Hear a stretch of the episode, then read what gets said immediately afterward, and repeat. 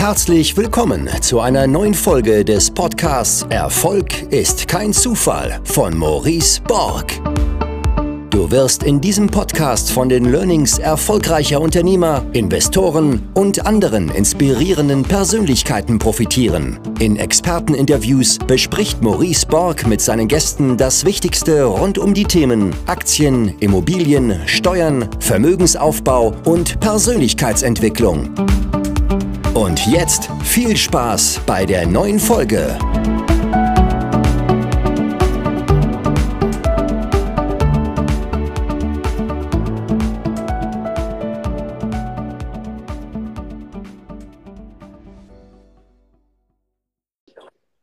Servus Marco. Grüß dich, Maurice. Na, das, klappt ja, das klappt ja schon mal wie, wie ein Länderspiel hier mit uns. ja, wenn es eins der letzten beiden ist, auf jeden Fall, ja, dann passt es. Ja, schön, schön, dass es geklappt hat. Schön, dass du dir auch die Zeit nimmst. Äh, ich habe dich ja wieder, mal wieder völlig überrümpelt und gesagt, Marco, ich mache ja viel Instagram, jetzt komm mal auch rein, komm mal auch ja, vor genau. die Kamera hier quasi. Ähm, und äh, das finde ich sehr cool, dass du heute am Start bist. Ähm, der Grundgedanke von mir für den heutigen Livestream, um nochmal alle abzuholen, war, dass zum einen die Bank ja eine wesentliche Rolle spielt bei der Finanzierung, bei der Immobilienfinanzierung, klar, aber generell bei Immobilieninvestments, um, mal, um es mal ja. richtig auszudrücken. Und jetzt wissen wir Immobilieninvestoren oder auch gerade junge Investoren, die vielleicht jetzt die erste Immobilie finanzieren, gar nicht so recht, wie, wie muss ich denn jetzt mit einer Bank umgehen? Mhm. Äh, wie denkt denn überhaupt auch eine Bank? Äh, weil nur wenn ich verstehe, wie eine Bank denkt, kann ich natürlich mein eigenes Verhalten auch entsprechend anpassen. Und damit möchte ich mit dir heute reden. Dann möchte ich auch noch eine Frage mit dir klären. Ich habe ja jetzt selbst, ähm, weiß nicht, wie sehr du das verfolgst hier von mir bei Instagram, aber ich bin sehr transparent in dem, was mhm. ich tue. Ähm, und ich habe ja, ich glaube, jetzt sind es vier Wohnungen tatsächlich ähm, 110 Prozent finanziert oder sogar noch mehr. Ich habe ja noch ja, genau. reingepackt. Auch ja. die Frage möchte ich mal mit dir klären. Wie denkt deine Bank? Weil die wurde auch letztens auch von meinem ähm, Immobilienvorbild, dem Ronald, der hat über 10, 100, über 100 Wohneinheiten jetzt in zwei Jahren aufgebaut. Da bin ich noch lange nicht. ähm, der Weg ist das Ziel, Maurice. Der Weg ist das Ziel, genau. Und das sind so ein paar Dinge, die ich mit dir klären möchte. Ähm, aber vielleicht stellst du dich noch mal kurz vor. Ähm, ja, genau. Ein paar Worte zu dir. Ja, sehr gerne. Also zum einen erstmal vielen Dank für deine Einladung. Und ähm, das Kurzfristige ist nicht so schlimm, weil wir reden ja über bekannte Themen und von daher äh, braucht es auch wenig Vorbereitungszeit. Und ja, ich habe mich in der Tat auch sehr darauf gefreut, ähm, weil ich partizipiere ja auch ein bisschen von deiner Community und was dem, dem was du so tust. Und äh, jetzt hat man halt auch mal die Möglichkeit, vielleicht ein bisschen was zurückzugeben. Und von daher erstmal ein großes Danke an dich und ein Hallo an deine Community. Ja, ich bin Marco. Ich ähm, leite zwei Vertriebseinheiten, die sich in erster Linie um vermögende Privatkunden kümmern in allen Bereichen. Also wir machen nicht nur die Immobilienfinanzierung, sondern auch das Anlagegeschäft, Vorsorgegeschäft, alles was dazugehört. Wir sind schwerpunktmäßig im norddeutschen Raum unterwegs. Also die Kollegen sitzen in Hamburg und Hannover aber wir sind auch aktiv in Schleswig-Holstein, in Berlin oder eben halt auch in Bremen, Oldenburg, die Ecke. Ähm, also breit gestreut, Fokus schon auf äh, Norddeutschland, aber eben halt auch sag mal, anliegende Bundesländer und dann in den ja, Metropolregionen, sag ich mal so. Ne? Ähm, ja, Spaß macht mir die ganze Nummer unheimlich, gerade wenn ich mit Menschen wie dir zusammenkomme, wo auch einfach Spirit drinter steckt. Also ich kann mich sehr gut daran erinnern, wie wir uns in Hannover kennengelernt haben. Damals warst du glaube ich, bei Wohnung 1 und äh, wir haben in einem kleinen Büro in Hannover zusammen überlegt, wie dieses Thema so ähm, angefangen werden kann. Und ich glaube, da warst du in der Rolle, über die du heute sprechen willst, nämlich ganz am Anfang. Und ähm, ich glaube, das ist eine der spannendsten Phasen ja auch in dieser ganzen äh, Entwicklung, die man so hat. Ne? Die erste Immobilie, ich glaube, das wird dir genauso gegangen sein wie mir. Da hat man noch irgendwie so ein bisschen äh, Schweiß an den Händen, wenn man den Kaufvertrag unterschreiben soll oder so ein bisschen nervös und äh, ja, beginnt ja im Grunde erst dieses Terrain für sich so zu entdecken oder auch zu entwickeln. Und von daher glaube ich, ja, können wir den Leuten vielleicht heute ein bisschen äh, helfen und äh, Orientierungspunkte geben, äh, was da zu beachten ist oder wie man sich gut vorbereiten kann. Und wenn das klappt, dann wäre ich happy. Ja, wie du sagst, also die erste, die erste Wohnung, die ich gekauft habe, die habe ich äh, 2016 gekauft. Äh, damals hatte ich mich auch noch gar nicht, und das ist nicht ratsam ähm, aus meiner heutigen Sicht, ich kannte mich gar nicht gut aus. Und ich habe auch, mhm. also heute würde ich sagen, lies mal ein, zwei Bücher, zum Beispiel Immocation finde ich ein gutes Buch, um mal nur die Grundlagen, nur mal die Basics zumindest äh, zu lernen, ja. Ähm, ja. Oder einmal eins des Immobilienmillionärs. Ich meine, die Titel sind manchmal so, so, so schrecklich, aber das ist auch ein gutes, äh, ein guter Titel, um mal die, die Basics einfach zu, zu lernen. Ich habe allerdings ähm, ähm, ich habe damals, ich glaube, ähm, ganz gut verdient und dachte, irgendwas muss sie jetzt auch mal tun und mhm. ähm, bin dann über eine, ich sag mal, über eine Vertriebsimmobilie daran gestoßen, die im Nachhinein, muss man auch dazu sagen, im Nachhinein konntest du gar nichts schlecht machen, hier in Berlin, bei Berlin. Ähm, alles, was du vor vier, fünf Jahren, sechs Jahren gekauft hast, ist jetzt ja. viel, viel mehr wert, ja. Also von daher war das auch nicht schlecht für den Anfang, aber ich habe mal das Zitat und das finde ich trifft es immer ganz gut. Ähm, die, die erste Immobilie ist nie, nie der beste Deal, aber immer der wichtigste.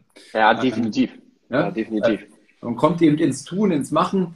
Und ähm, darüber habe ich dich auch über meinen damaligen Chef dann kennengelernt, ähm, der auch aus, aus der Region da bei euch kommt, der Michael Mader. Ne? Ja, genau. Ähm, und genau, und da, da, darüber habe ich dich dann kennengelernt und inzwischen ja noch, noch weitere Immobilien finanziert.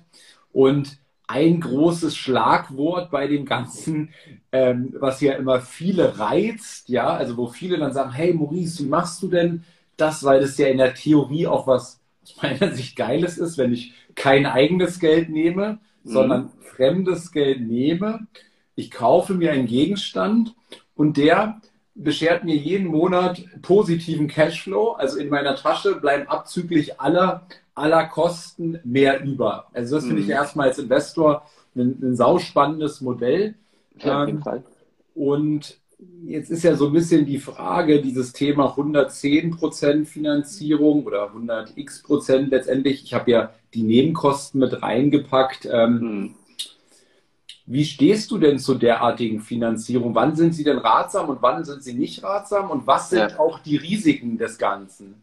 Naja, also ich habe mal so erstmal aus der äh, Brille des Investors gesprochen, ist das natürlich eine super interessante Geschichte, wenn ich null Eigenkapital einsetzen muss und habe einen Deal, der einen positiven Cashflow generiert. Also ähm, danach suchen wir ja quasi alle, die wir irgendwie auf der Seite des äh, Investors unterwegs sind. Ähm, ich glaube, die Grundvoraussetzung ist dann natürlich steht tatsächlich auch eine starke Bonität, die dahinter steckt, weil äh, aus Banksicht hast du natürlich zu be beurteilen, wie ist das Risiko, dass diese Finanzierung auch mal in eine äh, Notsituation geraten kann. Also durch Leerstände, ähm, durch ähm, eine Veränderung in der äh, gesamtwirtschaftlichen Lage. Also dass wir am Ende die Situation haben, dass der Mietmarkt nicht mehr so boomt, wie das jetzt aktuell der Fall wäre. Die Menschen gehen aus der Stadt aufs Land.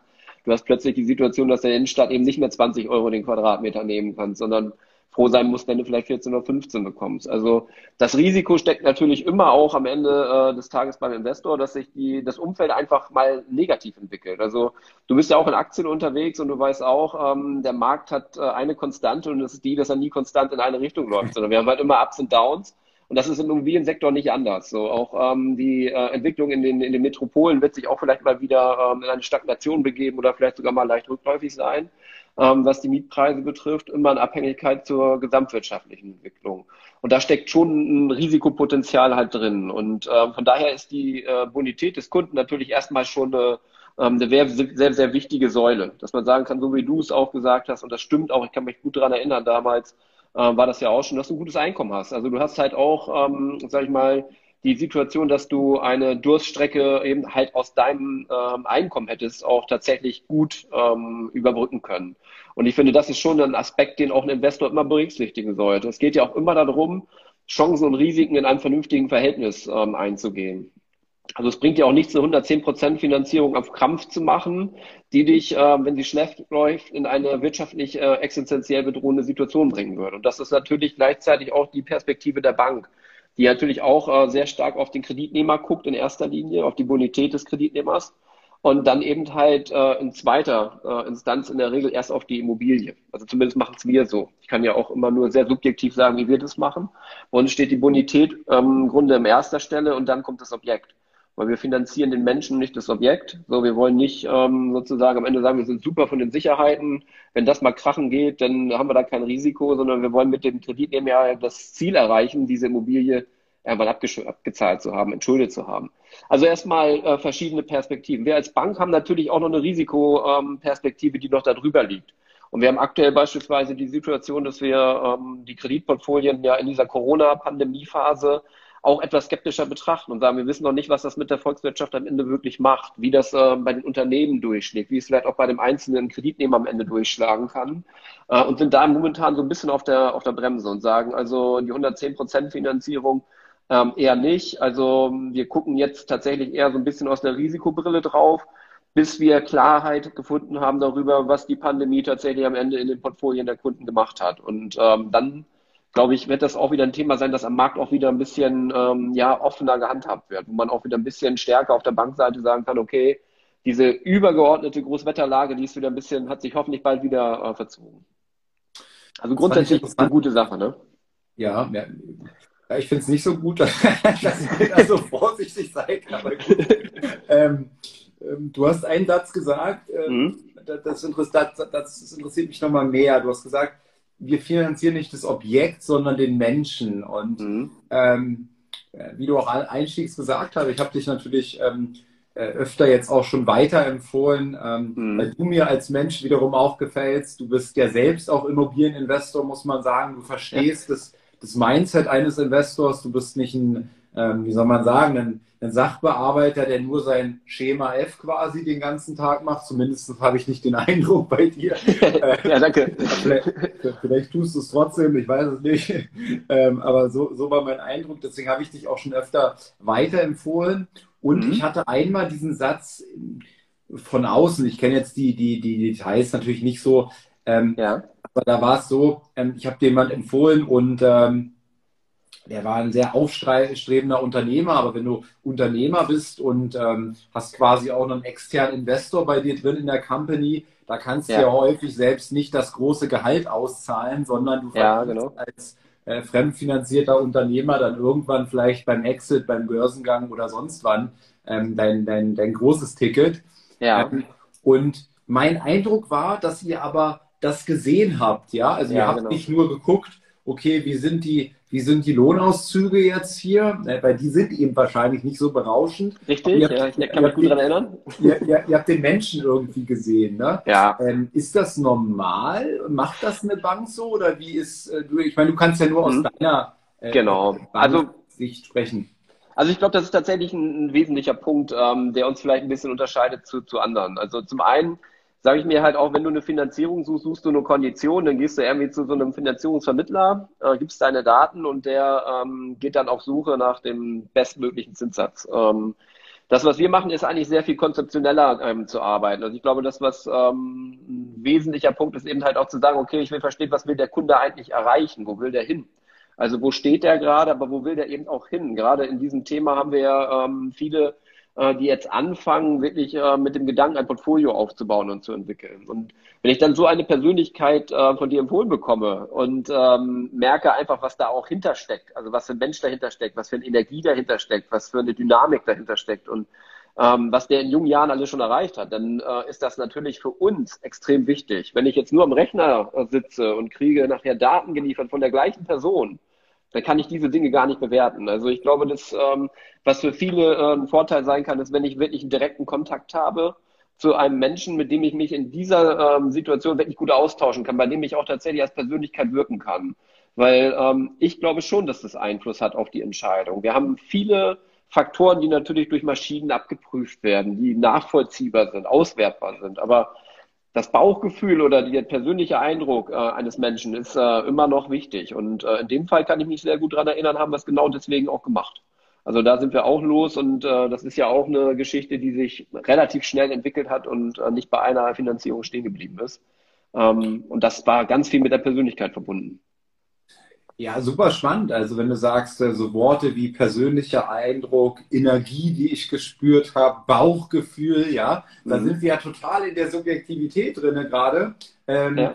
Und wie muss ich mir das vorstellen? Du sitzt dann, ähm, also ihr werdet ja auch irgendwie als Bank sicherlich heutzutage, so stellst du mir mal vor, so eine Art äh, Kontrollformular haben, ja? Ja, genau. Ähm, dass eben nicht alles subjektiv ist, dass du jetzt nicht irgendwo das Geld jedem zuschustern kannst nach, Na, nicht, ne? nach Luft und äh, oder nach, nach der Nase quasi. Hm. Und ähm, du hast aber die Möglichkeit quasi, so stelle ich es mir gerade vor, in dem, in dem Feld persönlicher Eindruck, eine 1 bis 10 zu vergeben? Oder wie muss man ja, Also Ratingnoten vergebe ich nicht für persönlichen Eindruck.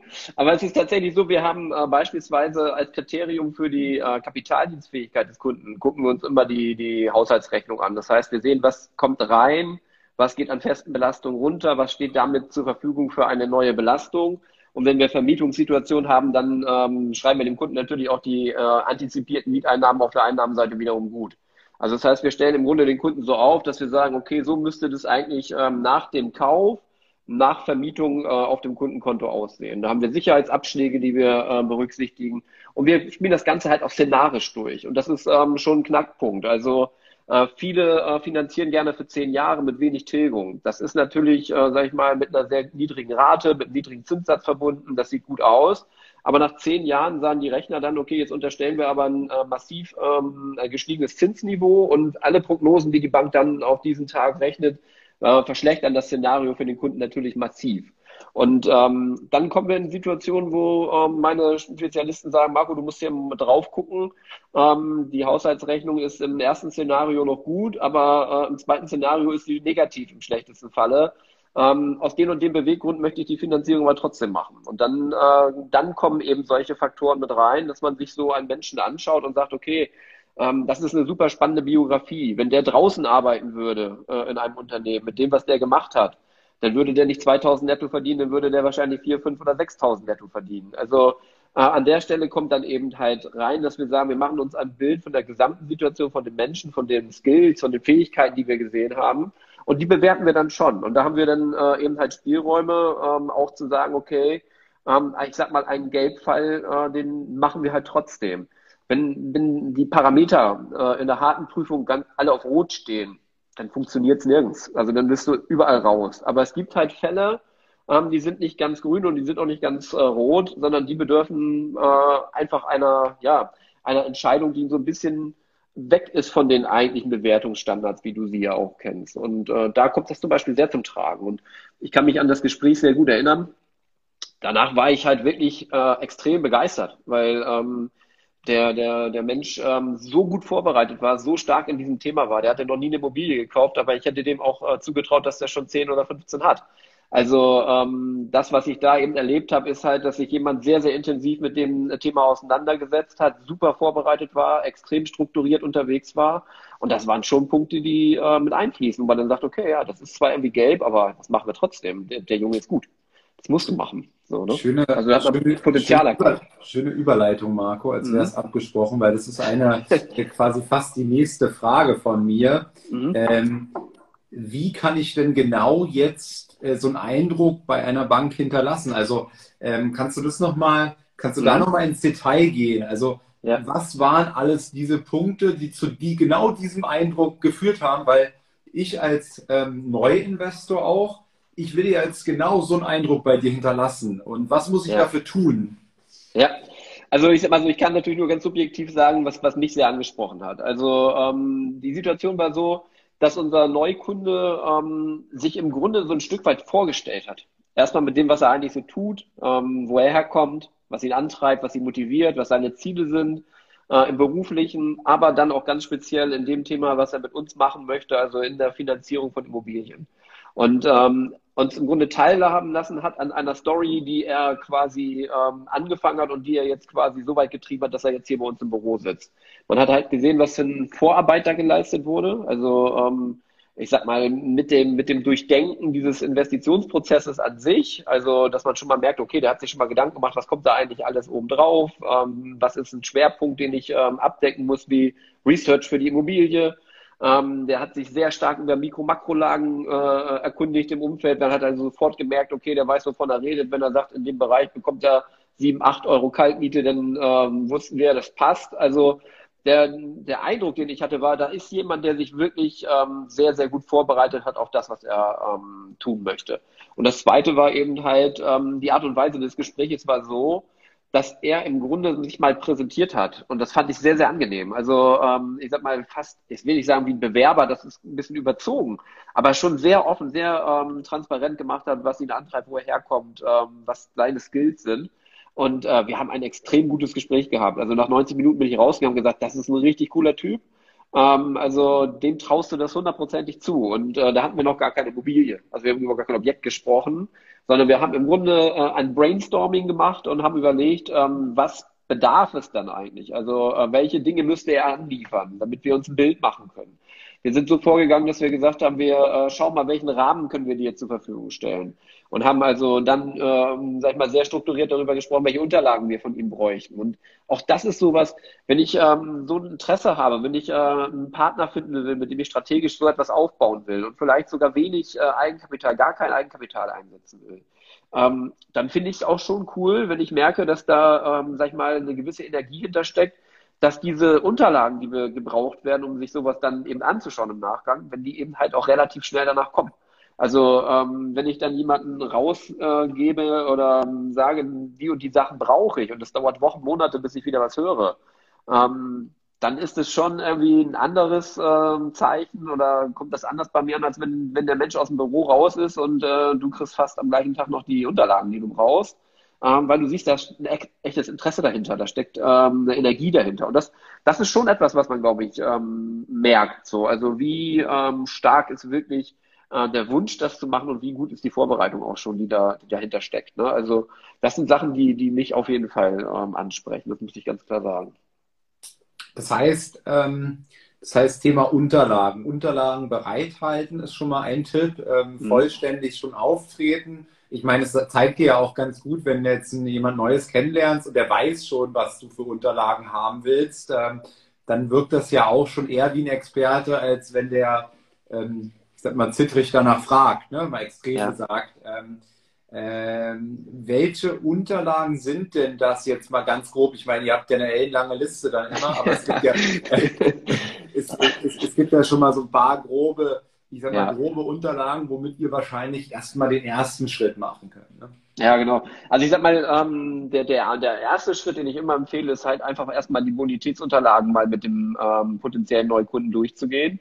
Also wenn ich investieren will, ähm, dann suche ich doch im Vorfeld schon mal ein Gespräch und stimme vielleicht einen Finanzierungsrahmen ab, auch eine ähm, Parameter ab, zu denen äh, meine äh, Finanzierung auch ähm, eine hohe Chance auf Umsetzung hat. Also ähm, ich möchte ja nicht draußen in diesem Markt äh, Stunden und Tage verbringen, Immobilien zu suchen und stelle am Ende fest, ich kriege die Finanzierung nicht, weil das nicht passt. Also gehe ich doch den ersten Schritt und sage, ich mache mal ein Gespräch und ähm, lass mal äh, erstmal meine persönliche Bonität bewerten und äh, lass mir einen groben Rahmen äh, abstecken, in dem ich suchen kann. Damit ich einfach für mich weiß, okay, wenn ich dann eine coole Immobilie habe, ähm, dann kann ich in dem Budget auch wirklich zuschlagen. Also die Wahrscheinlichkeit, dass die Finanzierung dann platzt, ist halt sehr gering, wenn ich das vorher besprochen habe. So, also Gehaltsnachweise sind sowas, die wir uns natürlich anschauen. Wir äh, lassen uns die letzten sechs Wochen Kontoauszüge beispielsweise angucken. Arbeitsverträge gucken wir uns an. Ähm, wir, sag ich mal, schauen natürlich in die Schufa, wenn es dann konkreter wird. Das ist ähm, dazu eine Selbstauskunft, in der auch Vermögensaufstellung ähm, beispielsweise beinhaltet ist, dass man halt einfach auch sieht, gibt es Fremdverbindlichkeiten, gibt es Konsumentenkredite, gibt es auf der anderen Seite vielleicht aber auch ein Depot, gibt es also Rücklagen, die äh, dort vorhanden sind.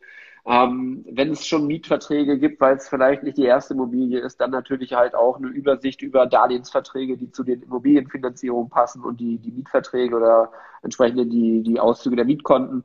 Also wenn ich um eine, eine ähm, sehr ähm, gute äh, Möglichkeit zu haben, um zu schauen, was ist der Status quo bei dem ähm, Kunden um daraus abzuleiten, ja, wie viel Budget steht im Monat zur Verfügung und äh, wie viel Budget können wir quasi für dieses Thema Investition in die nächste Immobilie dann halt auch ähm, verwenden und ähm, können damit dem Kunden halt auch eine gute äh, Richtlinie, Richtschnur geben, was er dann finanzieren kann. Also das wäre der erste Step. Und im zweiten kommt dann die Immobilie. In der Praxis erlebe ich es ganz häufig andersrum.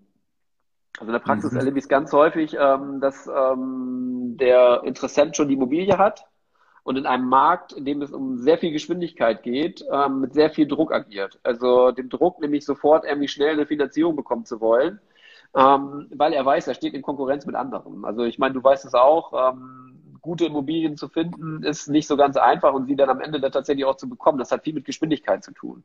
Und ich finde, das ist etwas, wo, wo man eben in der Vorbereitung ähm, zusehen sollte, dass man seine Hausaufgaben gemacht hat. Also, dass man das schon vorbesprochen hat, dass man quasi mit der Bank schon ähm, ein Commitment hat und sei es, in dem Bereich kann ich äh, agieren, weil dann fällt es natürlich für uns nachher auch äh, viel ähm, einfacher oder viel leichter, äh, so eine Finanzierung auch in einer Geschwindigkeit umzusetzen, dass der Kunde zum Zug kommt, weil das ist ja eigentlich das übergeordnete Ziel nachher, wenn ich die Immobilie habe, dann möchte ich sie auch am Ende wirklich bekommen. Und äh, es geht halt in diesem Markt aktuell viel um Geschwindigkeit.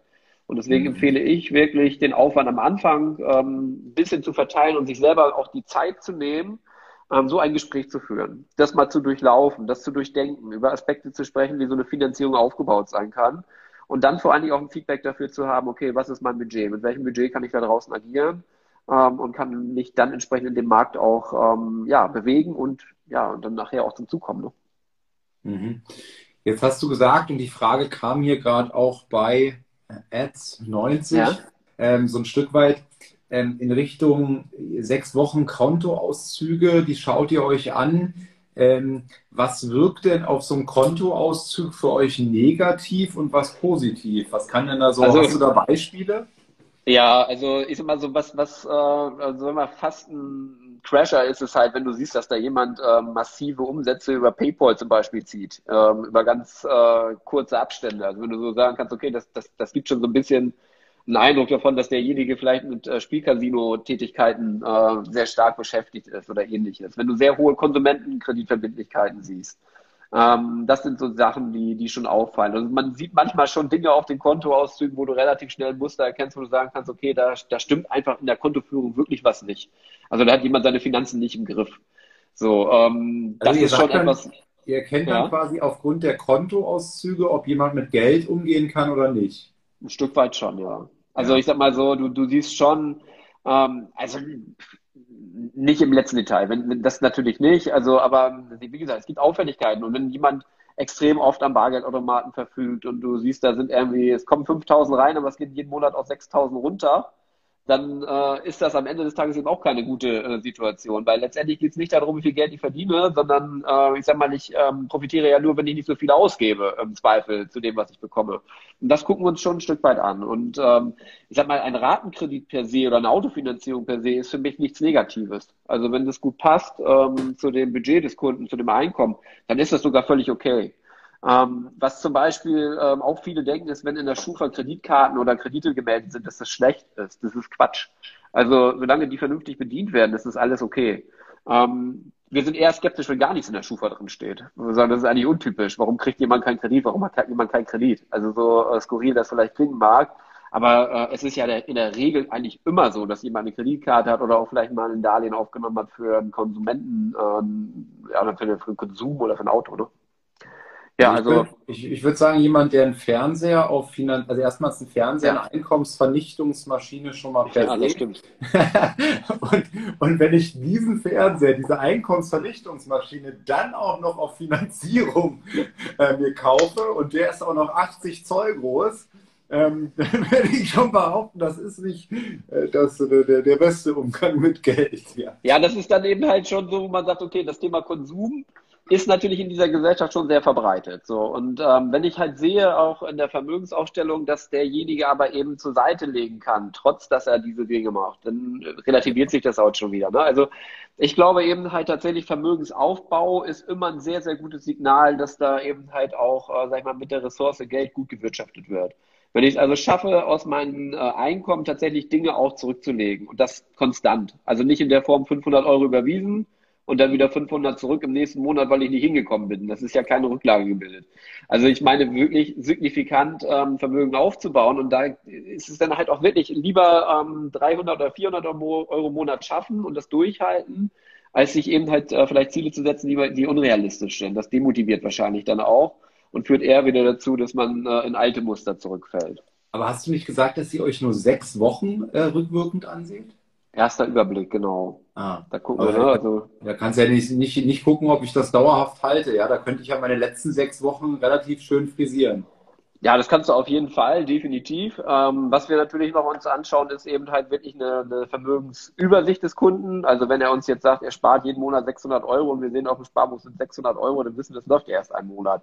Also ähm, das äh, kann man sich ja dann relativ schnell äh, errechnen. Und da ist vor allen Dingen auch wichtig, bei den äh, sechs Wochen geht es vor allen Dingen auch immer um die Nachhaltigkeit des Einkommens, um einfach zu sehen, sind da zwei aufeinanderfolgende Monate Gehälter geflossen, dass da wirklich auch ein Cashflow generiert wird, der nachhaltig ist. Ähm, das ist für uns halt ähm, das Einkommen der Menschen ist in der Regel ja halt immer die Basis äh, unserer Kreditentscheidung. Und da gucken wir immer drauf. Und bei sechs Wochen hast du in der Regel meistens zwei Gehälter dann auch mit drin. Mhm. Äh, du hast eins gesagt, und das fragt der Thomas hier auch, ähm, das habe ich auch nicht ganz verstanden, dass PayPal ähm, mhm. so ein Indiz für etwas ist. Ja, ich liebe PayPal, ich bin Aktionär ja. von PayPal, also du beleidigst jetzt nicht mein Unternehmen. Nee, okay. Also es geht um, die Nutz um das Nutzungsverhalten. Ne? Also ähm, ich sag mal, ich, ich weiß ja nicht genau, wie das mit Online-Casinos so läuft, aber ich glaube, dass du eine Möglichkeit hast, dein Guthaben über PayPal aufzuladen.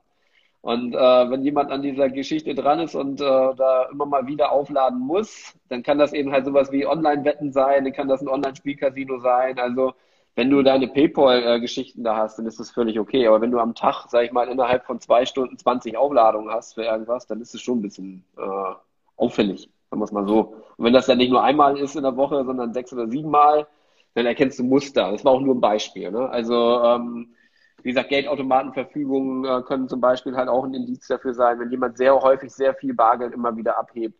Das ist einfach auffällig. Also das ist nicht mehr so wirklich normal. Also du kannst dir selber überlegen, ob du das letzte Mal Bargeld abgeholt hast und ob das normal ist, dass du an einem Tag mehrfach 300, 400, 500 Euro abhebst.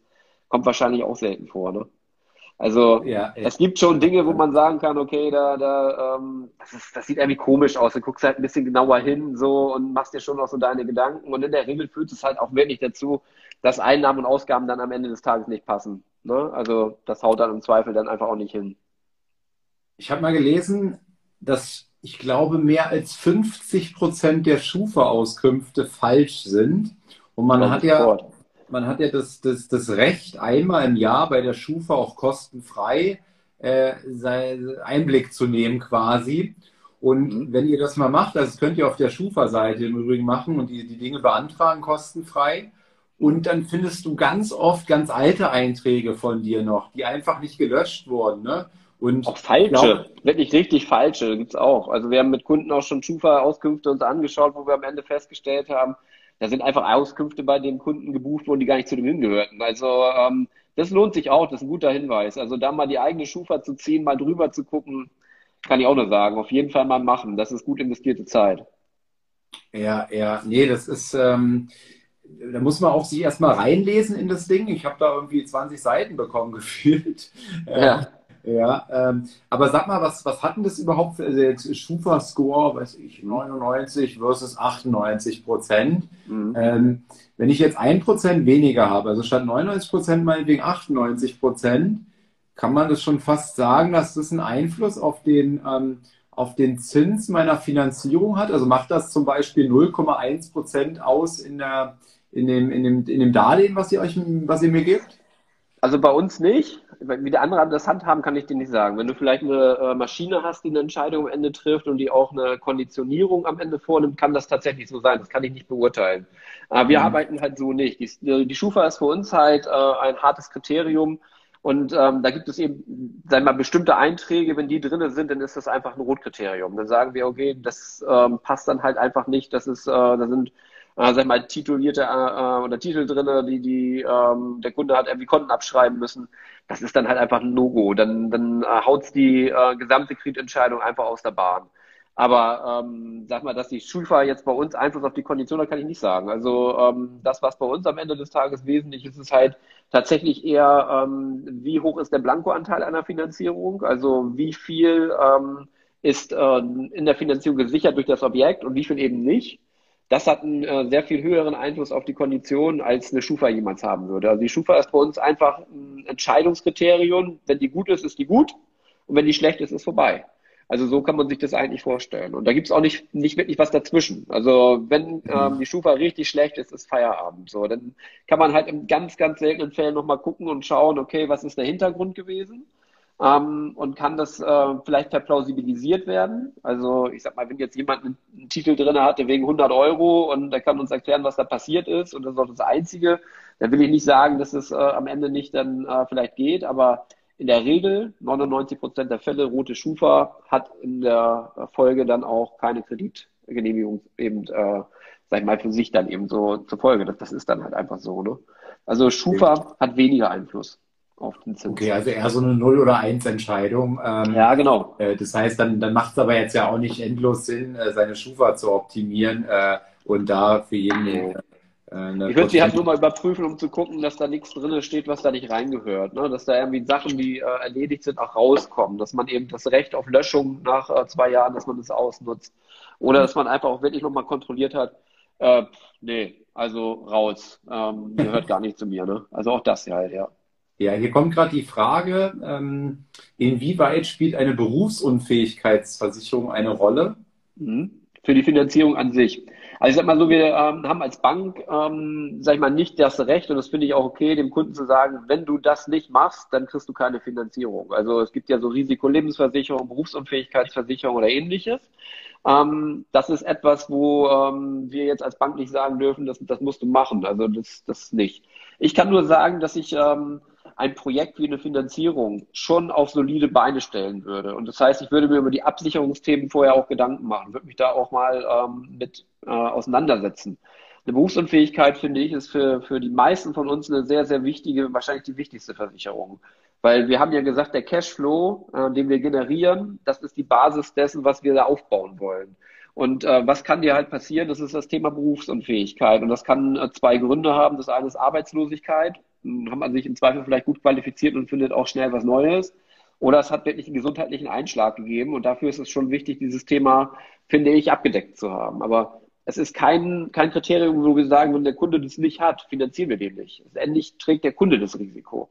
Wenn das Engagement massiv ist, wenn wir sagen wir in den siebenstelligen Bereich kommen, dann kann es schon sein, dass wir sagen, pass mal auf, bis hierhin ist das alles super, aber jetzt ähm, musst du mal sehen, dass du eine Absicherungsposition ein bisschen nachziehst, weil das Risiko insgesamt einfach zu groß wird. Für dich, aber auch für uns. So, dann kann das ein Thema sein, über das man spricht. Aber es bleibt immer eine individuelle äh, Entscheidung des Kunden. Ich kann nur raten, das ähm, wirklich sich anzuschauen. Ich glaube, das ist wirklich eine der wichtigsten Versicherungen, die wir haben, ähm, weil es einfach die Basis ist, ähm, auf der wir ja alles aufbauen, nämlich unser Gehalt. Und wenn das wegbricht, ist halt nicht gut. Ich habe meine gekündigt, Marco.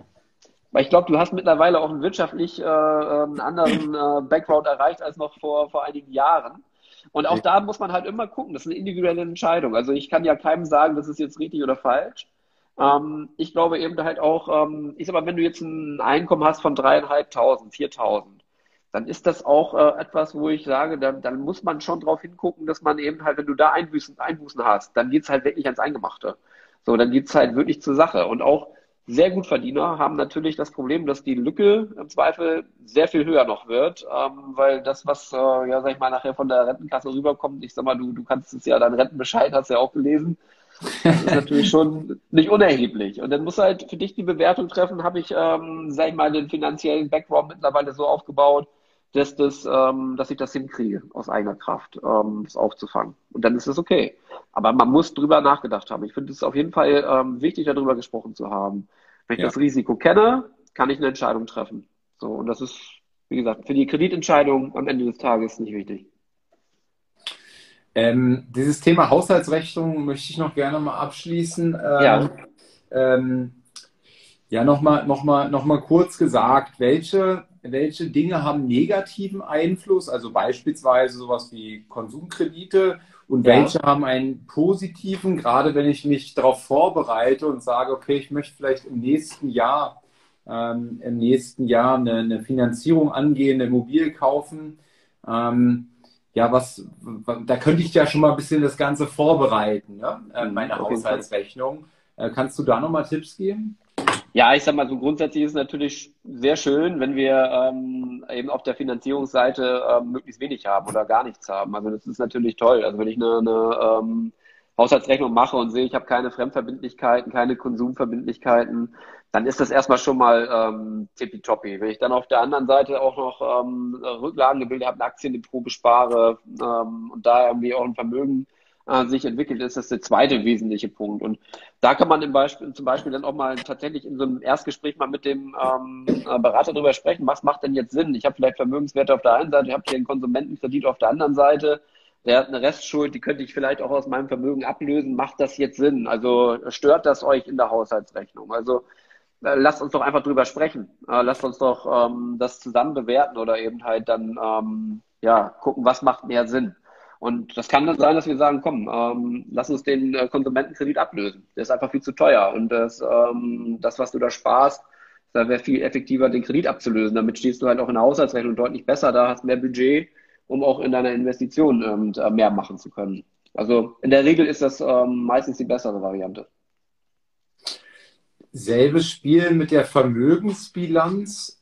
Mhm. Gibt es da irgendwelche äh, Tipps, die du geben kannst? Wie kann ich mich da vorbereiten? Ich meine, Vermögen schaffen, klar, aber ja, ähm, ja weiß nicht, gibt es da noch irgendwas? Nein, ich glaube nicht. Also, dass du da jetzt sagen kannst, da kannst du irgendwie was tunen oder ähm, so auch ähm, in der Darstellung verändern, dass es dann irgendwie äh, besser ist als ähm, vorher, das, das der nicht. Also, ich glaube, der Grundgedanke ist einfach wichtig. Äh, Vermögen aufzubauen über ähm, zwei Töpfe beispielsweise und zu sagen, okay, der erste, mit dem, ähm, dem man beginnen kann, ist ja das Thema Aufbau eben halt auf der Aktienseite und gleichzeitig eben auch anfangen, sich vielleicht ein gewisses Kapital äh, auch anzusparen, dass man eben für die Immobilienfinanzierung haben möchte. Also dass man eben halt ähm, auch dieses Thema anfängt, ähm, so ein bisschen so ähm, gedanklich zu separieren und zu sagen, ich habe hier ein, ein, äh, ein, Depot, das, das soll langfristig laufen, da möchte ich eigentlich auch nicht drauf zugreifen.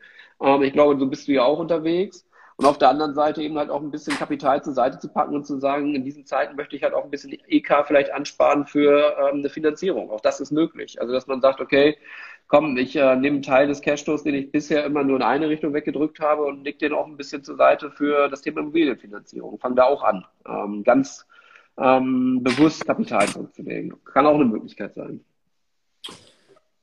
Persönliche Vorstellung bei einer Bank. Also jetzt mhm. habe ich einen Termin vereinbart. Hier kam schon die Frage, ob man auch mit dir Termine vereinbaren kann. Also scheint einen guten Eindruck zu machen. Das freut ähm, mich. Ähm, also, jetzt kommt's, jetzt kommt's, ähm, wir telefonieren, jetzt kommt zum, zum, zu meiner persönlichen Vorstellung äh, bei ja. euch. Ähm, wie kann ich denn da einen besonders guten äh, Eindruck machen, wenn ich mir jetzt äh, eine, eine goldene Rolex ums Handgelenk äh, packe? Dann kommt das gut bei dir an oder nicht?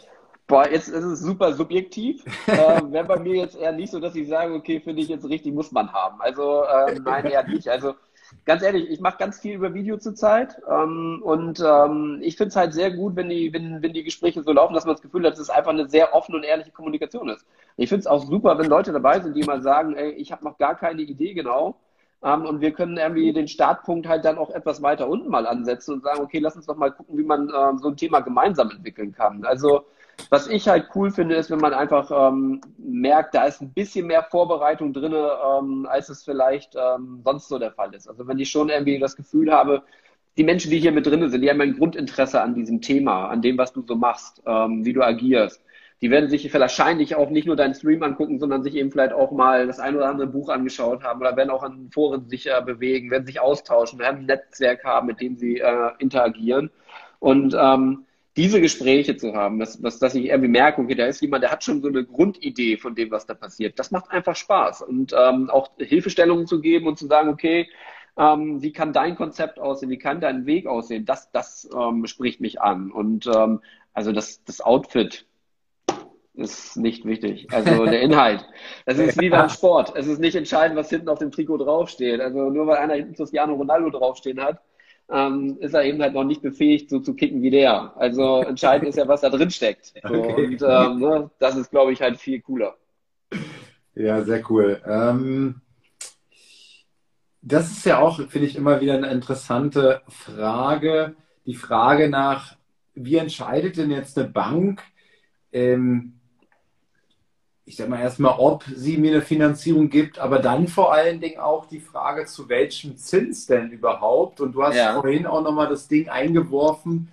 Naja, der Unterschied, also das ist dann die zweite Frage, ähm, der Unterschied zwischen, ich kann jetzt auch meinen Finanzierungsvermittler auf den Weg schicken und der rennt immer los und der schickt mir, da schickt man immer wieder ein Angebot von der nächsten Reifeisenbank und die wechseln immer und ja. mal ist es die in ähm, und ich habe jetzt die Erfahrung mal gemacht. Ich, hab, ich bin sozusagen dir fremd gegangen. Ja, ich weiß.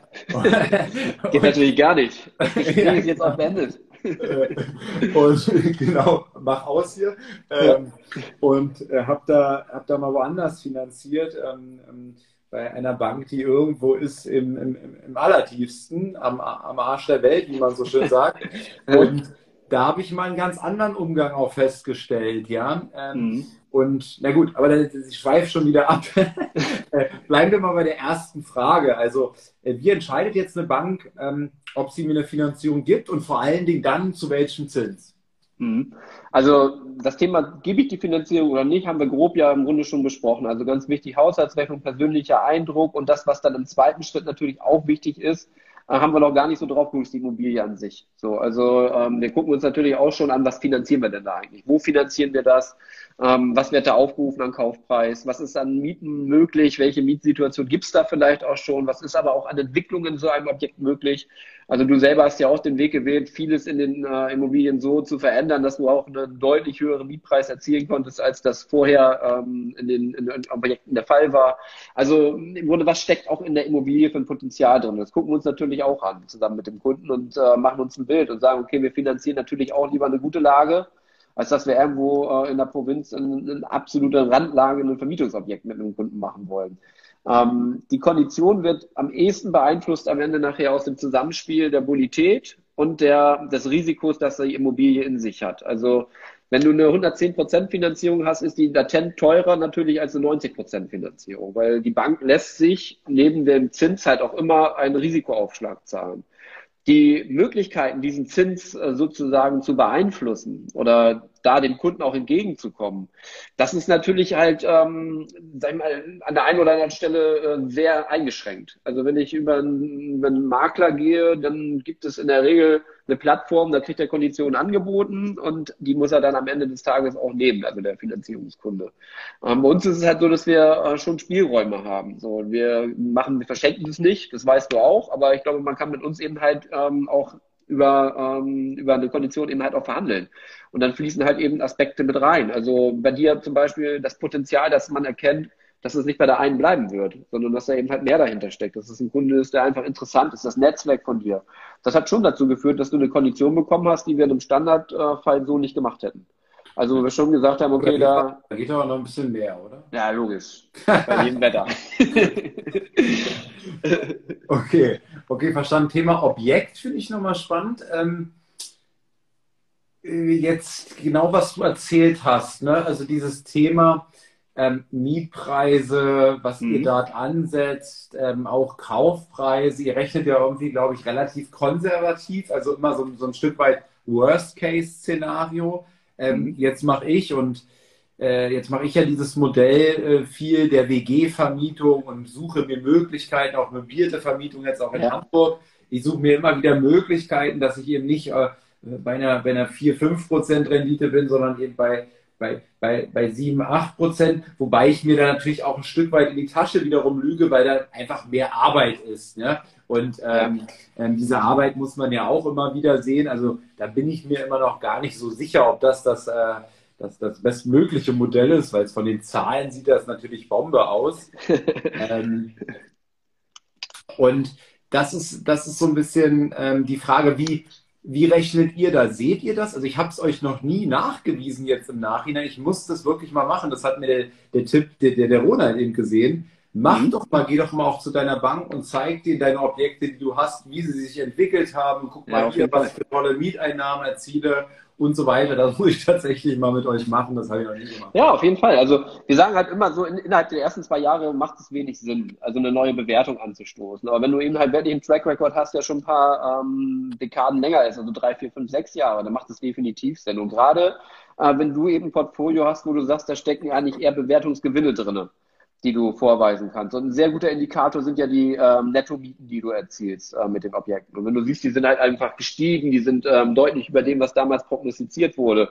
Ja klar, auf jeden Fall lohnt es sich dann eben das nochmal wieder ähm, anzuschoben, anzuschieben und zu sagen, okay, im Rahmen der nächsten Finanzierungsanfrage guck doch einmal über mein Portfolio rüber, weil in der Regel ist es tatsächlich so, dass dir dann die Blankoanteile verschieben sich zu deinen Gunsten, werden also geringer und das hat zum Vorteil, dass wir eben sagen können, das Portfolio insgesamt sieht besser aus als ähm, vielleicht noch vor zwei oder drei Jahren. Und das hat natürlich dann auch wieder Einfluss auf die nächste Entscheidungsfindung. Ja, das macht Sinn. Also wenn jemand da draußen eben halt schon Immobilien hat, ein Portfolio hat, ähm, dann wird es bei den allermeisten ja so sein, ähm, dass die Werte sich eher positiv entwickelt haben. Es ist auf jeden Fall ein Punkt, ähm, zu sagen, okay, ich gehe mal in Kontakt mit meiner Bank ähm, und bitte die mal, äh, mal die Bewertung mal zu überprüfen, wenn ich die nächste Finanzierung machen will. Auf jeden Fall. Jetzt such, sucht der Mensch ja generell immer Dinge, die einfach sind, mit wenig mhm. Aufwand und viel Ertrag. Und genau sowas suche ich ja heute hier auch. Ähm, das heißt, gibt es, gibt es einen Hack, einen, einen Hack, wie man neudeutsch sagt, wie ich einen besseren Zins erzielen kann? Also, ähm, wenn ich den jetzt von uns äh, hätte, dann würde ich den natürlich an der Stelle nicht raushauen. Also, ja. also das ist ja klar.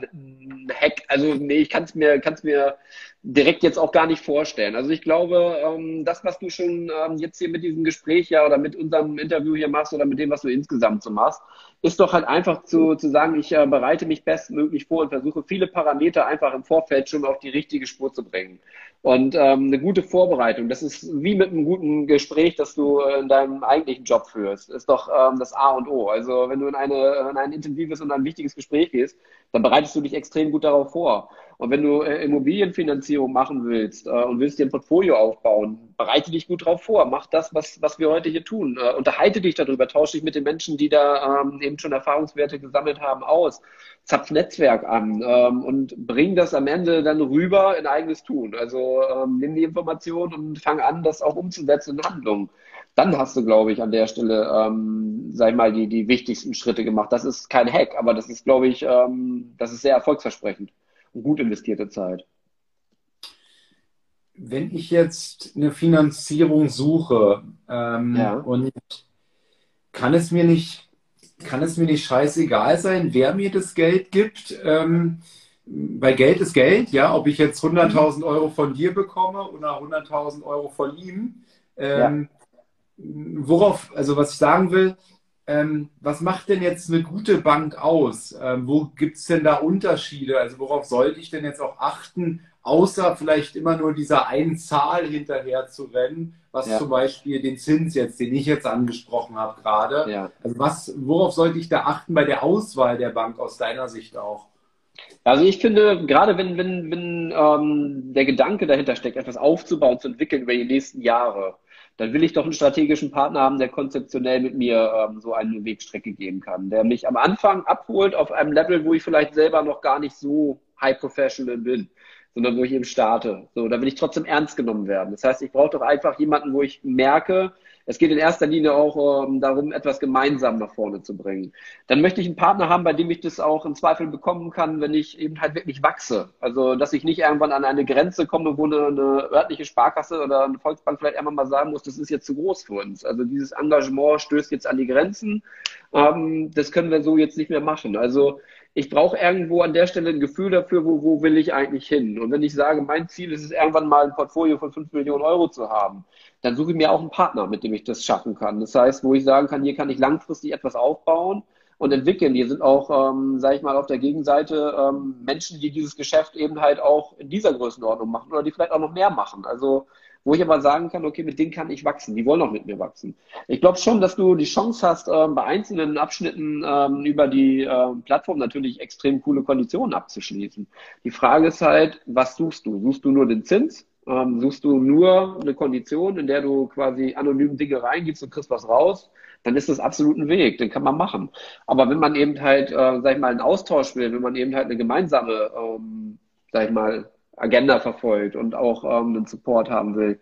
Ich glaube, dann ist es eben halt gut, dass man tatsächlich ähm, sich eine Bank sucht, bei der man das Gefühl hat, genau da passiert das. Also die nehmen mich eben halt als Kunde nicht nur für diesen einen Deal wahr, sondern die haben halt Lust und Bock, mit mir gemeinsam was aufzubauen. So und ähm, ich glaube, das, das ist meine Perspektive, meine Meinung, warum auch tatsächlich viele Menschen aus deinem Netzwerk bei mir am Ende hängen geblieben sind. Ich glaube, weil genau das passiert ist, dass wir in den Gesprächen festgestellt haben, okay, da stimmt die Chemie, da ist ein gewisses Verständnis da, ein Interesse da. Du hast gesagt Mindset, so ähm, das waren deine Worte, so das denke ich halt auch, ähm, dass man eigentlich das Gefühl hat, okay, das ist, da, da kommt auch was zurück. Also ähm, ich habe halt jemanden, mit dem ich mich auch ein bisschen betteln kann, wo ich irgendwie auch äh, Inspiration finde, Netzwerk finde, Zugänge finde. Das ist, glaube ich, etwas, was, ähm, was mir wichtig wäre, wenn ich mir einen Partner aussuche. Und weiß nicht, wie du das siehst. Du hast ja im Grunde selber ähm, jetzt auch schon ein bisschen was gemacht. Ähm, das wäre so mein Aspekt sozusagen.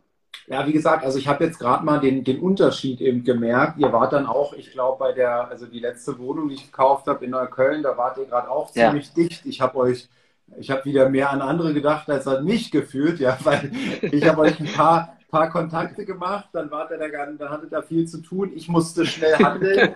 ähm, und äh, ich habe ja auch noch einen, einen, einen, guten Freund, der ist eben Finanzierungsvermittler. Ähm, und der hat mir da schnell ausgeholfen. Das hat auch gut geklappt alles. Ja. Ähm, ähm, ich habe es nur einfach gemerkt, ja, wenn du da keinen Kontakt hast und dann, weiß ich nicht, dann arbeiten die da alle wie auf dem Dorf. Ich weiß gar nicht, wie man das immer sagen kann, ja. Aber ja. Ähm, alles total langsam und voll bürokratisch. Und ich musste halt schnell, schnell, schnell, wie ich immer so bin, ja. ja. Bei mir muss immer alles schnell gehen. äh, und ähm, naja, ich habe halt auch dann immer hohe Erwartungen und so weiter. Und ähm, ich habe halt den Unterschied gemerkt. Ich meine, ich arbeite ja nicht nur bei, bei, bei euch, bei der NordLW mit dir zusammen, sondern auch mit mhm. dem Florian und ähm, ähm, auch mit ihm. Ja, ich meine, ich habe gestern deine Telefonnummer gebraucht. Ich schreibe Florian um 22 Uhr äh, eine E-Mail und er antwortet mir in fünf Minuten. Ja, ja genau. so also ähm, das, das funktioniert. Der gut. hätte auch noch schneller geantwortet, der hat sich bloß vorher die Autorisierung eingeholt. ja, ja, ja, nee, also das, ähm, und das, das, das, das, ich habe jetzt mal sozusagen den, den AB-Test gemacht, wie man in meiner Branche dann sagt. Ähm, mhm. Und äh, deswegen, also ich kann das nur, ich kann das nur bestätigen und ich, ähm, ich, ich würde ihm da auch nicht mehr, nicht mehr dem, dem, dem 0,1 Prozent in einem Zins dann vielleicht hinterherlaufen. Ne? Weil ich glaube, Maurice, das kommt auch noch dazu. Wenn du irgendwann einen Flickenteppich an Partnern hast, dann wird es eben halt immer schwieriger, weil ähm, das, was wir als Bank natürlich auch immer machen, ist ja diese szenarische Betrachtung. Und du musst nachher von diversen Instituten halt äh, im Zweifel deine Kreditverträge und das alles reingeben. Das macht halt auch einen gewissen Aufwand. Das schreckt den einen oder anderen an der Stelle vielleicht auch ein bisschen ab. Also ähm, ich kann es mir zumindest sehr gut vorstellen. Und ich weiß ja so, was meine Kreditspezialisten dann eben halt auch ähm, da so auf dem Tisch ähm, liegen haben, was die dann auch zu tun haben, wenn die eben halt da von verschiedensten Banken äh, die die Darlehenskontoauszüge, äh, die Kreditverträge einpflegen müssen in die EDV, um zu sagen, okay, wie sieht das bei dem Kunden jetzt eigentlich aus? Ne? Also ich glaube schon, dass das ein Vorteil sein kann. Und äh, ich bin aber auch bei dir und ich glaube, das, das kann sich jeder aus deiner Community auch denken. Der, der Preis muss trotzdem stimmen. Also es bringt natürlich auch nichts, wenn du eine ähm, guten, guten Relationshipper hast oder ein gutes Zusammenarbeiten hast und hast am Ende Mondkonditionen. Also das darf es natürlich auch nicht sein. Ich meine, du hättest nie bei uns unterschrieben, wenn, wenn die Kondition eben halt ähm, außerhalb der Range wäre. Da, darüber, glaube ich, da gibt es auch kein äh, Missverständnis. Ja, ja. Ähm, ja, deswegen, also ich, ich mache es ehrlicherweise immer so, ich hole mir immer, aber so mache ich bei allen, ja, und ähm, ich hole mir mal zwei, drei Angebote und im Zweifel challenge ich dich nochmal. ja, ist ja. ja auch so, ne? Ja, äh, ja aber, ist, äh, ist doch okay. Ich meine, so, so funktioniert es doch auch ganz gut. Ich meine, wir haben doch am Ende immer ähm, bei der gesamten äh, Situation, die wir, die wir haben, geht es doch darum, dass wir zusammen auch irgendwie erfolgreich sein können. So, das heißt, du brauchst eine gute Kondition, die ähm, du eben halt für dich äh, am Ende brauchst, um einfach ein gutes, rentables Objekt finanziert zu haben. Und wir wollen ja am Ende des Tages auch ein Stück weit was verdienen. Und das muss einfach auf einer guten, auf einer guten Ebene sein. Das muss für beide Seiten okay sein. Und dann, dann ist es ein fairer Deal, über den sich beide freuen können. Und das, finde ich, hat eigentlich immer gut geklappt. Ja, total. Ähm, das waren so grob meine Fragen, aber es kam aus der, aus der Community noch unter dem Post ein paar und da waren auch ein paar interessante aus meiner Sicht dabei. Ja. Ähm, Gerade von, ähm, von einem guten Kumpel von mir auch, äh, der Björn ja. hat geschrieben, ähm, welche Möglichkeiten gibt es bei der Kurzarbeit? Und das ist ja ein hochaktuelles Thema, ähm, jetzt hier in den Corona-Zeiten, wo viele in die Kurzarbeit sind. Und es steht auch finanziell gut da. Mhm. Ähm, ist aber eben äh, wie alle in seiner Firma ähm, in die Kurzarbeit gerutscht und hat jetzt ein Objekt und jetzt hat, äh, hat er, glaube ich, Probleme da mit der Finanzierung. Ähm, okay. Kannst du dazu sagen, Möglichkeiten zur Kurzarbeit, wie sich das aus eurer Sicht darstellt? Also es ist natürlich dann eine sehr individuelle Situation, die man sich anschaut. So und ähm, ich sag mal, es kommt ja auch darauf an, von welchem Niveau kommt derjenige jetzt äh, in die Kurzarbeit. Also wie sieht jetzt, sag ich mal, unterm Strich noch aus und in welcher Branche ist er unterwegs? Also das würde man sich sicherlich dann mal anschauen. Aber es ist kein KU-Kriterium. Also es ist jetzt nicht so, dass wir sagen, Kurzarbeit ähm, ist gleich ähm, erledigt. So, weil letztendlich, wir haben ja alle ähm, gleichermaßen die Hoffnung, dass dieses Pandemie-Thema sich auch wirklich ähm, über den Jahreslauf jetzt hoffentlich auch irgendwann erledigt. Also wenn man die Aktienmärkte sich anguckt und ich weiß, dass du da auch unterwegs bist, ähm, die, die Börsen nehmen das ja quasi schon so ein Stück weit vorweg und sagen, okay, dass die, diese, diese Impfkampagnen, die werden dazu führen, dass das ganze Thema irgendwann keins mehr ist. So, also von daher sage ich mal, wenn wir jetzt über so ein Szenario wie Kurzarbeit sprechen, dann ist das nichts, wo ich sage, okay, wenn da einer was reinreicht mit, mit, dieser, mit diesem Stempel drauf, dann ist der raus. Nee, auf gar keinen Fall. Das gucken wir uns halt an. Und das ist so ein bisschen wie das Beispiel, das du am Anfang hattest, mit dem Unternehmer, der in seiner eigenen Company gearbeitet hat, sich selbst das geringste Gehalt gezahlt hat als Geschäftsführer, als Gründer und Geschäftsführer, ähm, wo wir aber gesagt haben, okay, da steckt ein großes Potenzial dahinter. Also wenn ich da jetzt jemanden reinbekomme, der sonst eben halt deutlich mehr verdient, unverschuldet durch Kurzarbeit jetzt irgendwie ähm, davon eben halt Einbußen hat, dann bewerte ich diesen Menschen ja nicht äh, irgendwie anders, sondern dann gucke ich mir halt an und sage, okay, was traue ich dem für die Zukunft zu? Und dann kann das vielleicht eben so ein Geldfall sein, den du ähm, in einer sag ich mal, in einer Kreditvermittlung nicht durchbekommst, der aber tatsächlich in einer äh, persönlichen äh, Gesprächssituation am Ende grün entschieden werden kann, weil man einfach sagt, okay, der Typ ist gut. Ne? Der, das, was dahinter steckt, der hat auch ein bisschen Vermögenssubstanz, ähm, der wird diese, diese Phase gut überstehen, das wird passen. Mhm.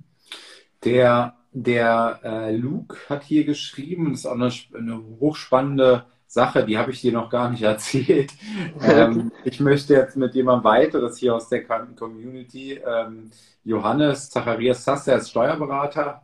Ähm, und wir wollen uns jetzt zusammentun und Immobilien erwerben. Und wir waren ja. am Sonntag auch in, in Sachsen gewesen, haben uns ein Mehrfamilienhaus angesehen und wollen dann dafür eine GmbH gründen. Und die Frage ist, ähm, welche, welche oder gibt es Nachteile bei der Kreditvergabe, wenn ich das quasi über eine GmbH mache im Vergleich zum Privatkauf, denn er befürchtet einen negativen Effekt des gewerblichen Kaufs beim Bankberater, ähm, mhm. weil es etwas exotischer ist, als privat zu kaufen. Boah, das würde ich gar nicht so sagen. Also ich sag mal so, wenn du in eine Kategorie kommst, dass die Portfolien größer werden, dann ist es ganz häufig auch so, dass die Privatperson irgendwann anfängt und sagt, okay, ich mache das im Rahmen einer GmbH als Vermögensverwaltungs GmbH beispielsweise und ähm, bringe das quasi in eine andere Rechtsform.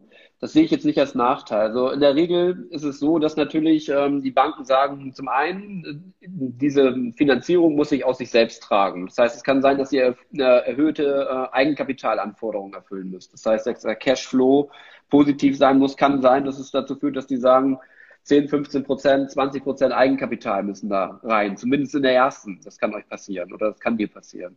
Ähm, aber dass das jetzt Auswirkungen negativ hat, erstmal grundsätzlich nein. Das ist ein Konstrukt, das ganz normal. Also wenn wir äh, große Investoren haben, äh, wo wir siebenstellig sind, achtstellig werden, dann hast du ähm, eigentlich immer ähm, eine Kapitalgesellschaft, die finanziert. Also wir greifen am Ende durch auf einen der, ähm, die, ein, eine der natürlichen Personen in Form von einer Bürgschaft beispielsweise, dass das Haftungsthema geklärt ist. Aber dass das jetzt in der Finanzierung einen Nachteil hätte, eine GmbH zu haben, nein, auf gar keinen Fall. Also die, die Sorge kann ich ihm nehmen. Also es kann halt nur andere Anforderungen geben. Das gerade bei der ersten Finanzierung in einer GmbH-Struktur kann das sein. Das muss man sich mal, mal angucken. Okay. Ähm, Ahoi Captain Michael, ich glaube, den kennst du auch. Er hat nämlich, glaube ich, eine Wohnung äh, über euch finanziert. Ähm, Wenn es der Michael ist, den ich denke, ist, glaube ich, gerade die zweite dabei. ja, oder das ist die zweite, genau, ja, stimmt. Ähm, dann ist der richtige. Ähm, er fragt, ähm, lustig auch, dass er die Frage jetzt hier übers Instagram stellt. Äh, spannend ist für mich auch immer die Frage, in welcher Price Range ich weiterhin finanzierbar bleibe, um sofort weitere Objekte äh, finden zu können. Ähm, also jetzt hat er sein zweites da offensichtlich ähm, gerade in der Mache. Ähm, ja. Wahrscheinlich erstmal mit einem Gespräch mit euch, ne? da wird man genau. erfahren. Aber ähm, ich glaube generell auch dieses Thema, ähm, wie oder könnt ihr mir, du hast anfangs gesagt, also der erste Schritt immer mit der Bank zu sprechen und überhaupt zu sehen, okay, was, was kann ich denn überhaupt finanzieren? Ähm, wo ist denn das Ende oder gibt es ein Ende, wenn ich immer wieder gute Objekte finde, die sich sozusagen selber tragen, positiv Cashflow sind und so weiter? Mhm. Ähm, dann dürfte es doch kein Ende geben, oder? Nee, das, also wie du schon sagst, also entscheidend ist halt immer, dass die, dass das Portfolio durch den Neuerwerb jetzt sich nicht signifikant verschlechtert, was die Haushaltsrechnung betrifft. Also wenn ich ein Portfolio aufbaue, wo ich ein sehr gutes Objekt an das nächste für alle ähm, eine sehr positive Geschichte. Das Thema, was, was wir immer mal haben, ist eben halt, ähm, dass wir Blankoanteile haben in den Objekten, wo man irgendwann mal an eine Grenze stoßen kann, wo man sagen kann, okay, das wäre vielleicht gut, sich mal zu konsolidieren. Aber grundsätzlich ist erstmal so, äh, für die allermeisten, glaube ich, ähm, kann man sagen, ist das Thema gut zu schaffen, ähm, auch mit mehreren Objekten erstmal zu wachsen, ohne dass man da jetzt irgendwie eine Sorge haben muss, schnell an Grenzen zu stoßen. Und ähm, das was ich da auch wieder sagen kann, ist, lass, lass drüber reden. Ne? Also wenn du zwei, drei Objekte gekauft hast, lass uns mal ähm, ein äh, Zwischenfazit ziehen und sagen, wo stehen wir aktuell? Wie haben sich durch die Mieteinnahmen, durch die Kreditbelastung, wie hat sich die Haushaltsrechnung äh, verändert? Wie wird das Portfolio von uns betrachtet? Und lass uns mal die nächsten Schritte abstecken. Und ähm, dann steht dem nichts im, im Wege zu sagen, okay, jetzt gehe ich wieder raus und weiß wieder, in welchem Rahmen kann ich mich jetzt weiter äh, bewegen. Witzigerweise ist es halt so, mein Erfahrungswert, dass die Objektwerte tatsächlich auch steigen. Also der, der, die erste Wohnung ist äh, im Portfolio häufig die günstigste. Ähm, die nächste ist dann eben halt schon etwas teurer. Also ähm, der, die Sicherheit in dem Prozess ähm, ist, glaube ich, für viele halt auch einfach wichtig, um ein gutes Gefühl zu haben und zu sagen, jetzt kann ich den nächsten Schritt gehen. Und das finde ich ist auch ein sehr ein gutes Vorgehen, zu sagen, ich sammle erstmal Erfahrungswerte mit dem Objekt, das ich mir sehr gut leisten kann, wenn es vielleicht auch mal leer steht, wenn ich da irgendwie ein Problem habe, was ich vielleicht nicht gesehen habe, weil ich einfach noch keine Erfahrungswerte auf 100% Niveau habe. Ähm, wenn ich dann aber ins nächste Objekt rangehe, traue ich mich im Zweifel vielleicht auch schon in etwas höheren Preisrange zu suchen. Und das ist etwas, was, ähm, was ich auf jeden Fall immer wieder feststelle. Und da gibt es bei uns eben äh, auch keine Grenze, dass wir sagen, nee, das machen wir dann nicht. Also im Gegenteil. Also wir freuen uns ja auch, wenn die Kaufpreise steigen und damit das, ähm, der Umsatz sozusagen dadurch natürlich auch ähm, steigt. Also das ist cool, wenn ich Leute habe, wo ich merke, das Portfolio geht ähm, eben entsprechend in die richtige Richtung, nämlich nach vorne. Ähm, ich, mir ist noch eine Frage eingefallen. Thema Verschuldungsgrad The äh, in mhm. Bezug auf ähm, jetzt auch 110 Prozent Finanzierung. Ne? Ähm, du ja. hattest vorhin den, den Beleihungswert angesprochen, äh, die Differenz zur persönlichen Bonität. Ähm, ja. Wenn ich jetzt immer wieder, ähm, ich sag mal, eine 110 Finanz Prozent Finanzierung mache und noch eine und noch eine und noch eine, dann steigt natürlich mein Verschuldungsgrad. Und äh, der Ronald, von dem ich dir erzählt hatte, mit äh, mhm. über 100 Wohneinheiten, ähm, er sagte zu mir, Maurice, das kannst du natürlich machen. Ähm, äh, wahrscheinlich du mit deinen Einkommen und so weiter, mit deinen Einkünften kannst du wahrscheinlich sogar relativ häufig machen. Ja. Aber nichtsdestotrotz wirst auch du an eine Grenze kommen. Ähm, und ähm, da musst du halt schauen, was deine Ziele sind. Wenn deine Ziele eben ähm, 1000 Wohneinheiten sind, dann ist deine Strategie aktuell nicht die richtige, aufgrund des mhm. Verschuldungsgrades. Ähm, kannst du dazu noch was sagen? Ja, ich glaube, das, das, ist nicht, das ist nicht verkehrt. Also wenn du in der Region denkst, wie er es jetzt schon hat, mit 100 Einheiten oder mehr, dann äh, ist die Struktur, wie du sie jetzt hast, auf Dauer nicht haltbar. Und du hast ja selber bei uns auch schon mal Feedback bekommen, dass wir gesagt haben, pass auf, Maurice, ähm, der Blanko-Anteil in deinem Portfolio ist mittlerweile relativ hoch, weil wir eben halt alles über 110% Finanzierung gemacht haben. Ja, ich erstmal Feedback, Bitte? Da warst du eingeschnappt, ja. Eingeschnappt. Willst du auch gleich woanders hin? Nein, also das, das, ist halt auch genau das, was ich meinte. Also eben auch zu wissen, wo willst du hin? Was ist dein Ziel? Und wenn dein Ziel sich am Anfang so gestaltet, dass du gesagt hast, ich will da Erfahrungswerte sammeln, dann war das natürlich ideal zu sagen, diese 110%-Geschichte, das, das mache ich. Das war ja ähm, das war ja wirklich ein No-Brainer für dich. Also das war ja einwandfrei. Aber wenn du jetzt irgendwie merkst, okay, du hast ähm, ein signifikant gutes Aktienportfolio, willst aber eben auf der Immobilienseite stärker wachsen und formulierst da Ziele, die deutlich über dem liegen, mit dem du mal angefangen hast, dann ist es auch wichtig, wirklich seine Strategie irgendwann anzupassen. So, dann wirst du dir vielleicht auch irgendwann die Frage stellen, machst du das noch als Einzelperson oder gründest du eine GmbH für Verwaltung? Also losgelöst von dem Thema, das du jetzt eh schon ähm, verfolgst. Also ich glaube schon, dass man dann seine, seine Strategie wieder anpassen kann. Ne? Also ähm, und auch sollte. Und wenn du da jemanden hast, der dir dann den Tipp schon gibt bei 100 Einheiten, ich glaube, dann kann man da auch, auch, sicherlich schon sagen, okay, der wird Erfahrungswerte gesammelt haben, die das auch widerspiegeln. Ne? Und äh, was, was ist dann ähm, jetzt, okay, jetzt, jetzt will ich, jetzt will ich, ich will auch Wohnheit werden, ich will auch 150 ja. Wohneinheiten aufbauen. Was ist denn, was ist denn dann so ein vernünftiger Wert, den ich da immer reinbringen sollte pro Objekt, damit dieser Verschuldungsgrad nicht zu hoch wird? Also sicherlich auch wieder von Bank zu Bank unterschiedlich, aber ich sag mal so, ganz klar Nebenkosten. Und wenn du dann eben in der Regel 10 Prozent beispielsweise schon dazu packst, dann sind schon viele ähm, sehr zufrieden und sagen, das ist auf jeden Fall schon mal ein signifikanter Eigenkapitalanteil. Mehr ist immer besser. Was du ja auch machen kannst, und das ist ja etwas, was du jetzt äh, tatsächlich auch schon überlegst, den strategischen Investor für bestimmte Projekte mit reinzunehmen. Also auch zu sagen, okay, ich muss ja nicht alles alleine machen. Also ich kann ja auch GmbHs gründen mit Partnern, um äh, strategisch zu agieren und zu sagen, okay, ich bringe ähm, ein gewisses Know-how rein, ich bringe ein gewisses EK mit rein, also Eigenkapital mit rein, ich bringe Erfahrungswerte mit rein und du halt auch. Lass uns doch was zusammen machen. Auch das ist etwas, was ich, ähm, was sag ich mal, wenn, wenn die Finanzierungssummen deutlich größer werden, halt auch immer häufiger der Fall ist, dass man also auch ähm, Situationen findet, wo man eben halt einen Co-Investor mit dabei hat, wo man eben halt sagt, okay, ähm, das mache ich nicht mehr alleine, sondern ich suche mir halt noch einen strategischen Partner dazu. Ne? Ja, ja. Hier kam noch eine Frage, Marco. Ähm, das ja. fängt gerade erst an, das war jetzt das Intro, jetzt geht es noch vier Stunden. Ähm. du hast mir was anderes erzählt, ja. dann muss ich kurz mit meinem Management abstimmen. Das geht. nee, wir sind gleich, wir sind gleich durch. Äh, ab, ab welchem Immowert, ab welchem Immobilienwert wird von einer Privatperson auf eine Portfoliobetrachtung bei der Bank umgestellt? Vielleicht erklärst du kurz nochmal den Unterschied? Also ich glaube, der, ich verstehe die Frage so, also ab wann ist das Portfolio wichtiger als die Privatperson? Ne? So würde ich das jetzt äh, verstehen. Wie würdest du das sehen? Ab welchem Immowert?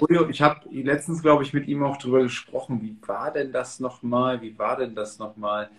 Ähm, ja, ich glaube, irgendwann ab einer gewissen Größe an Immobilien, so hatte ich es verstanden, ähm, nimmt man das Gesamtportfolio als Bank und äh, wie heißt denn der Begriff? Und ähm, durchläuft quasi auch so eine, so eine Risiko- ähm, so, eine, so ein Worst-Case-Szenario. Vielleicht kann er das nochmal äh, kurz äh, erläutern. Und das ist ja. dann so eine Portfolio-Betrachtung, so habe ich es verstanden, aber das ist, glaube ich, nicht ganz richtig wiedergegeben.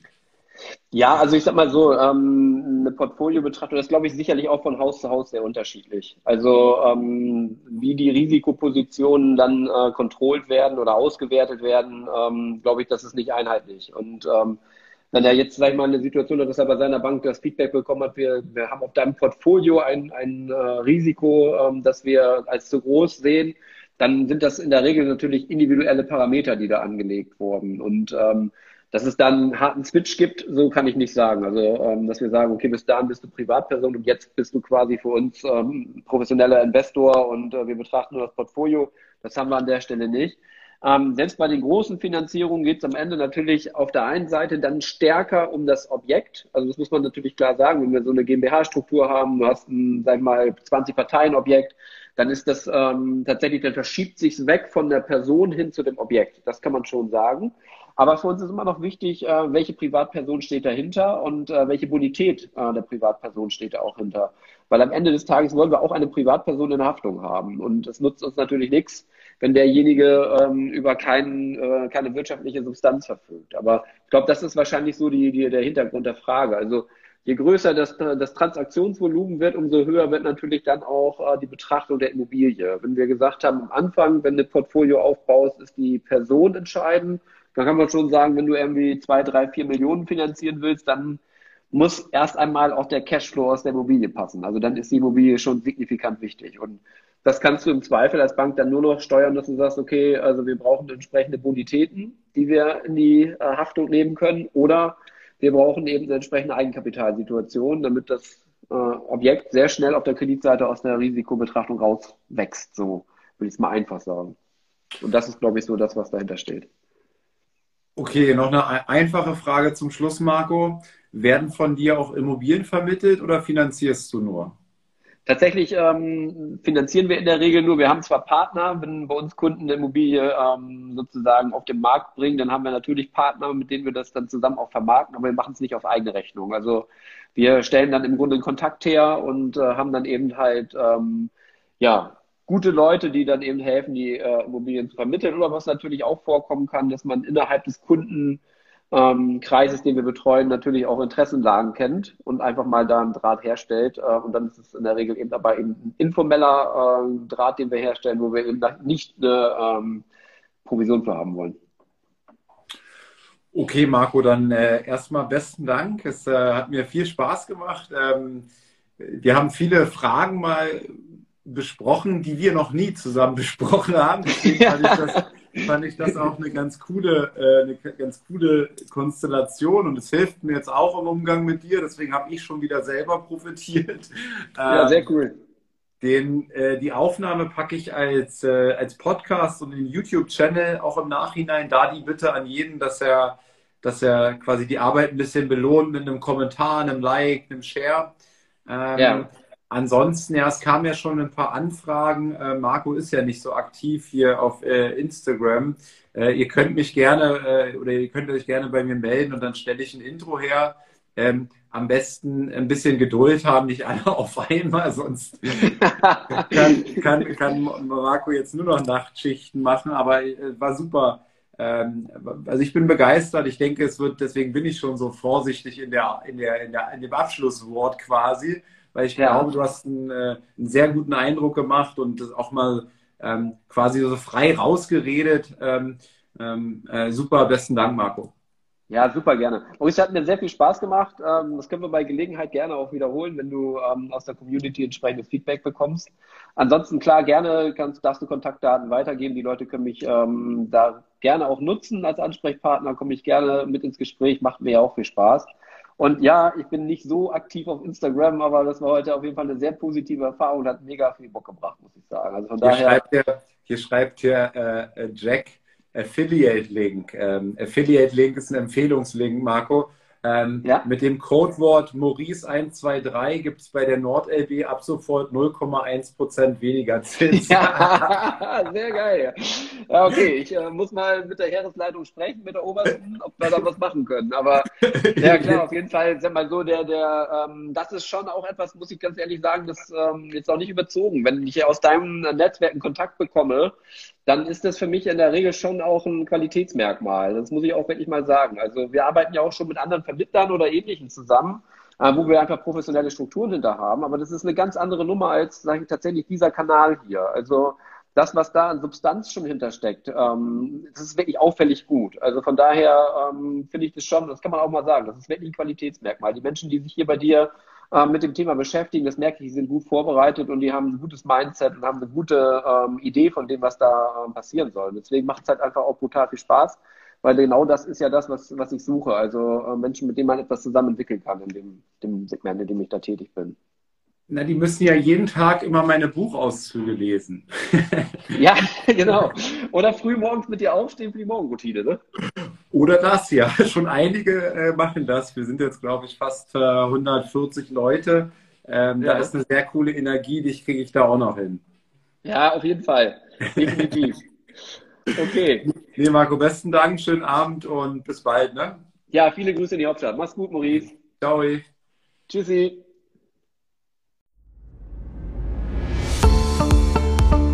Das war eine weitere Folge des Podcasts Erfolg ist kein Zufall von Maurice Borg. Bitte nimm dir eine Minute und unterstütze uns mit einer Bewertung. Folge Maurice Borg bei Instagram und profitiere von seinen täglichen Buchausschnitten aus den besten Büchern unserer Zeit. Sein Profilname ist mb-maurice-borg.